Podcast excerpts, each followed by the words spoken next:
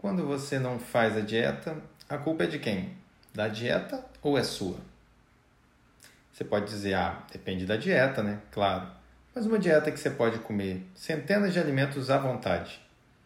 Bom, tá na cara que é você que tem que aumentar o seu foco. Como fazer isso? Existem suplementos que podem te ajudar, mas existe também os atendimentos. Faz muita diferença o acompanhamento. Os meus pacientes que têm melhores resultados é a turma do acompanhamento semanal. Claro que tem um pessoal que vai bem no quinzenal e no mensal.